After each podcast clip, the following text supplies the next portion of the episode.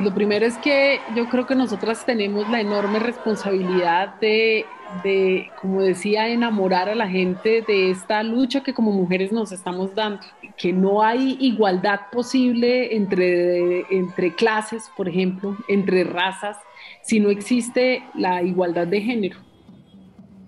No tenemos que trasladarnos al inicio de la humanidad para ver el rol de género de una mujer en la sociedad. ¿O acaso porque seguimos siendo acosadas en la calle a excepción de cuando vamos con un hombre?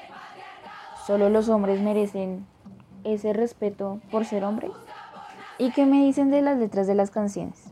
¿La mujer sigue siendo calificada como un objeto de deseo para el placer masculino? ¿O ya las mujeres artistas, en este caso cantantes, están saliendo y nos están representando por medio de canciones lo que hemos callado por mucho tiempo. Abordaremos la historia detrás de las letras de las canciones que escuchamos y analizaremos un poco el trasfondo desde el rol de género. Comencemos. Hola, hola, hola, hola, ¿qué tal va ese Transmilenio? ¿Qué tal va esa mañana productiva donde alcanzaron a tomarse un tintico con o sin azúcar? ¿O cómo va esa noche ya para por fin acostarnos? Bueno, desde donde usted nos esté escuchando, bienvenido a su programa, el programa, donde hablaremos sobre las letras de las canciones y feminismo. Este programa lo vamos a llamar Cantemos las letras que sentimos. ¿Por dónde empezar? La mayoría de personas creen que el feminismo es muerte radical al género masculino, al hombre, al patriarcado, pero no. el feminismo va mucho más allá de eso. El feminismo es, según la primera búsqueda de Google, cito, dos puntos, doctrina y movimiento social que pide para la mujer el reconocimiento de unas capacidades y unos derechos que tradicionalmente han estado reservados para los hombres. La mujer siempre ha cumplido el papel de ser la que debe, ojo, no si quiere, puede o tiene tiempo, no, no, no, no, no, debe. Debe saber cocinar, saber barrer y atender a la familia, siempre, siempre. Pero porque un hombre no debe saber esto, en cambio, el hombre debe ser el jefe del hogar, aquel que trabaja arduamente ocho horas diarias para llevar el sustento de comida a la casa y el que pone el ala sobre la familia para protegerla.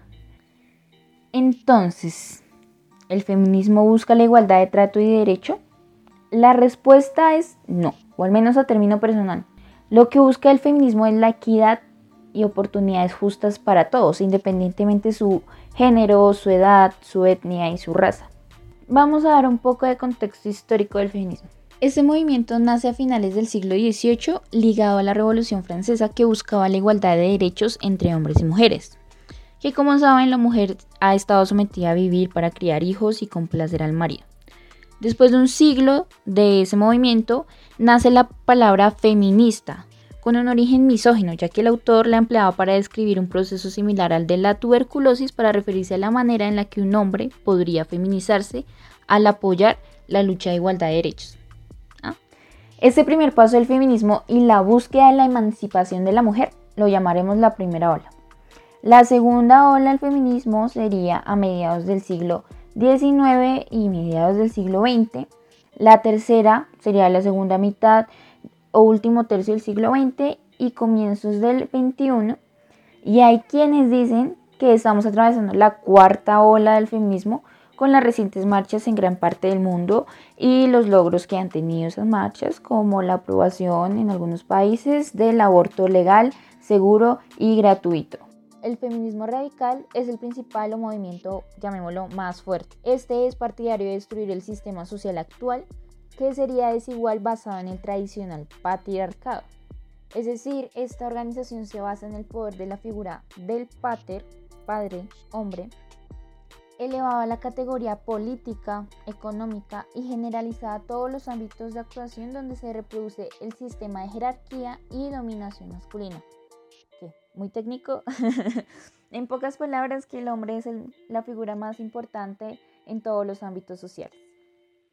Su gama de investigación tiene distintas ramas, pero por ahora vamos a dejar hasta acá y continuaremos con el objetivo del podcast de este capítulo, que es hablar de las letras de las canciones desde un punto feminista. Las canciones, específicamente sus letras. Digamos que en la escena musical, en la mayoría de géneros, siempre ha predominado la voz de, del hombre, la voz masculina. Y pese a que hay artistas femeninas muy talentosas y reconocidas, son la minoría.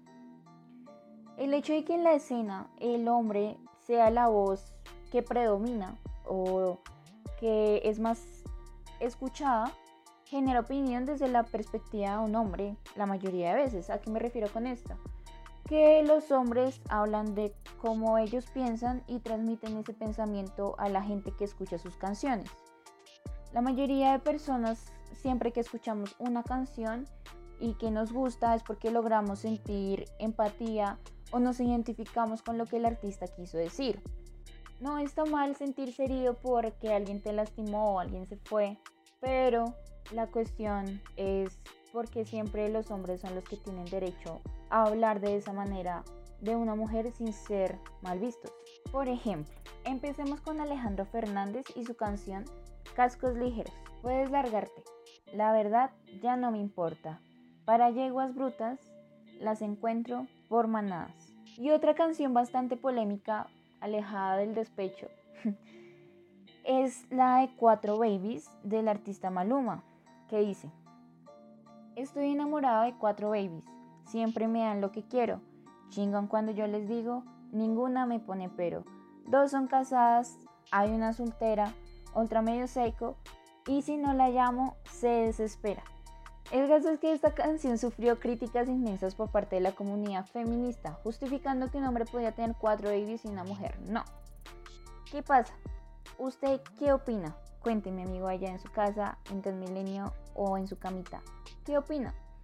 Yo puedo entender que a un hombre le gusten cuatro mujeres. Y el problema directamente no es ese.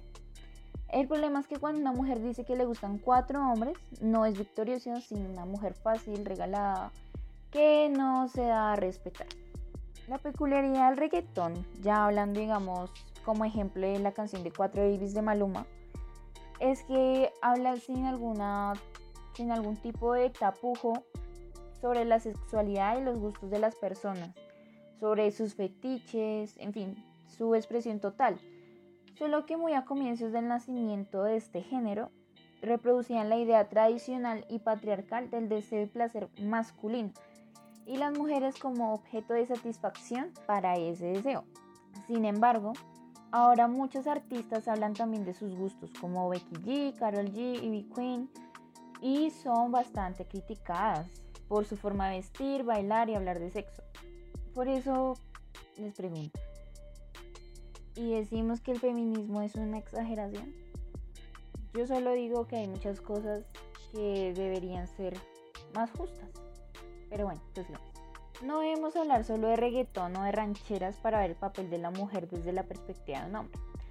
Tenemos bachata, como Eres mía, Romeo Santos, y dice, No te asombres si una noche entra a tu cuarto y nuevamente te hago mía. El género es lo de menos, no importa el género, no hay un género machista y tampoco diría que hay un género feminista.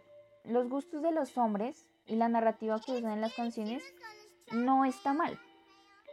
Lo que está mal es que artistas femeninas al hablar de lo mismo son duramente criticadas porque todavía creen que la mujer debe ser recatada, verse bien todo el tiempo, sonreír y no pensar en tener sexo. Las narrativas de las canciones son un recurso indispensable en la canción. Podemos en algunos casos sentirnos identificados con las canciones de muchos artistas y como mujer sentirnos identificados con el pensamiento de un hombre en una canción.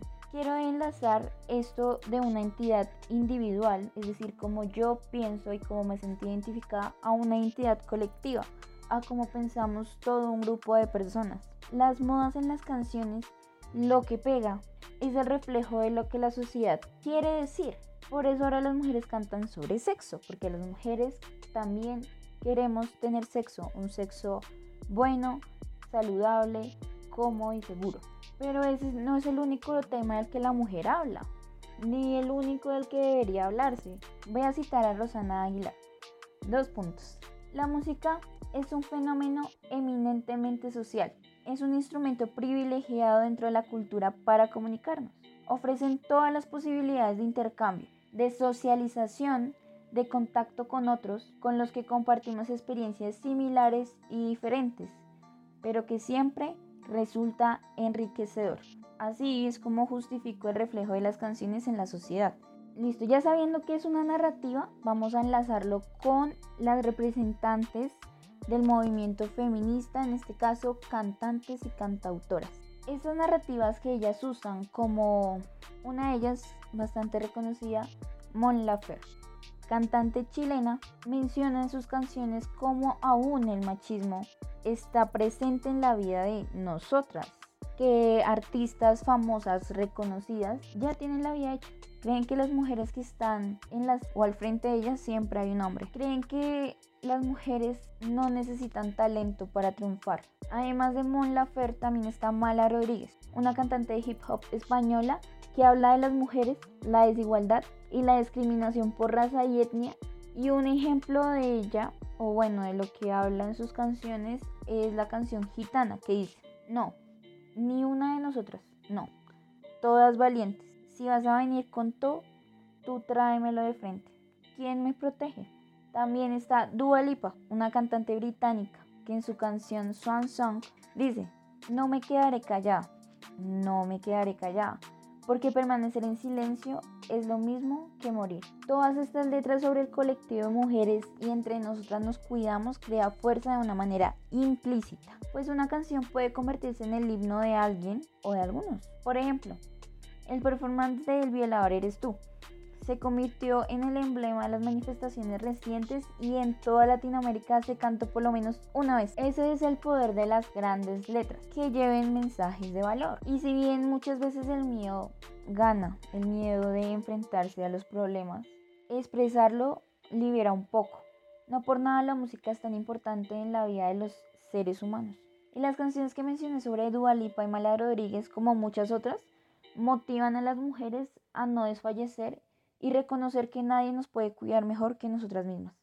Quisiera también mencionar las cantantes femeninas que no son tan reconocidas y en sus canciones hablan de cómo han sido lastimadas por un hombre. La cantante Paloma Dark Black de Bogotá en su álbum Amarga tiene varias frases sobre la ausencia de un padre o la presencia agresiva de este. Por ejemplo, no puedo albergar la más minúscula esperanza de que un padre ejemplar me espere cuando llegue a casa Tampoco simular que su ausencia no me afecta, sin efecto su existencia me haría una mujer completa.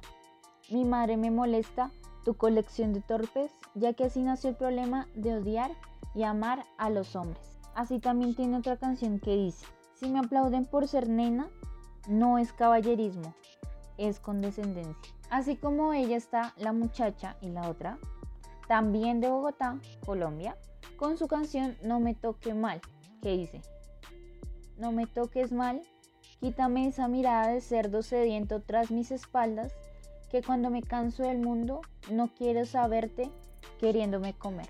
Cuando las escuché por primera vez, lo primero que me atrapó fue la melodía. No sé ustedes, pero yo, me encuentro, mucho dolor en esas letras y logro empatizar con su dolor. Creo que hablo por muchas, sino por todas, cuando decimos que algún hombre en la vida nos ha fallado alguna vez. Y no es solo equivocarse, sino que se han impuesto en nuestras vidas con algún tipo de violencia y siempre enmarcando su género, ser hombre y por eso tengo derecho a. También están esos padres chapados a la antigua que a los hombres les siguen enseñando que pueden hacer lo que quieran y conquistar el mundo, que por el hecho de ser hombre pueden hacerlo todo, mientras que si tienen una mujer de hija, les enseñan a verse bien y a ser educadas y a no meterse con todos los hombres que, que les hablen. Para ir cerrando el capítulo, quiero colocar una canción de unas chicas que me apareció en Instagram cuando fue el 25N del 2020. Como saben, el 25N es el Día Internacional de la Eliminación de la Violencia contra las Mujeres. Aquí va la canción.